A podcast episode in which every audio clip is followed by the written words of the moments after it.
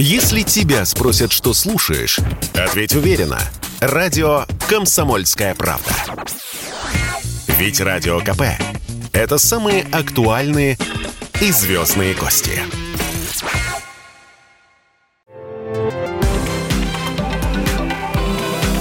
Афиша «Союза».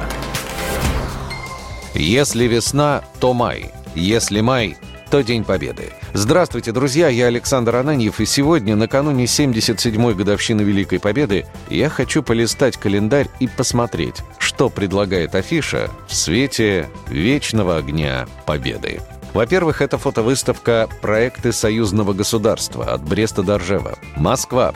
ВДНХ. Павильон Республики Беларусь.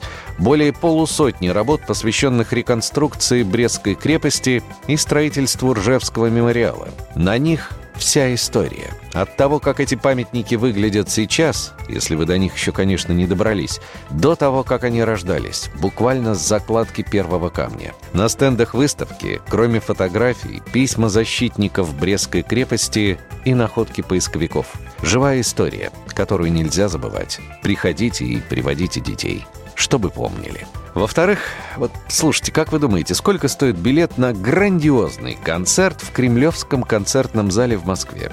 Дорого? Вот не поверите, от 500 рублей. От 500 до 2500. И это учитывая то, что на сцену выйдут, так на секундочку, Ирина Аллегрова, Стас Михайлов, Александр Розенбаум, Олег Газманов, Александр Буйнов, Александр Маршал, Любе, Анита Цой, Дмитрий Дюжев, Зара, Татьяна Буланова и многие-многие другие. В живом исполнении прозвучат песни, которые заложены в нас на генетическом уровне.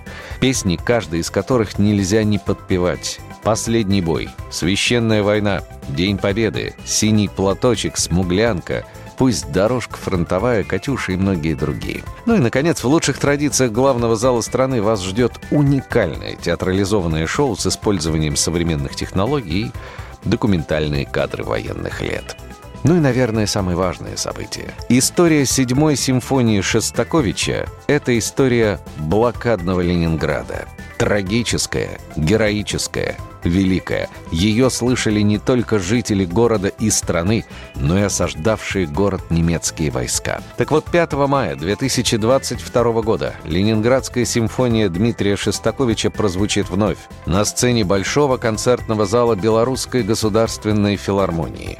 В масштабном исполнении симфонии примут участие симфонический оркестр Национальной государственной телерадиокомпании Республики Беларусь и образцово-показательный оркестр вооруженных сил сил Республики Беларусь. За дирижерским пультом народный артист Беларуси Александр Анисимов. А в зале, в зале обязательно постараюсь быть я. Потому что иначе нельзя. И вы тоже приходите.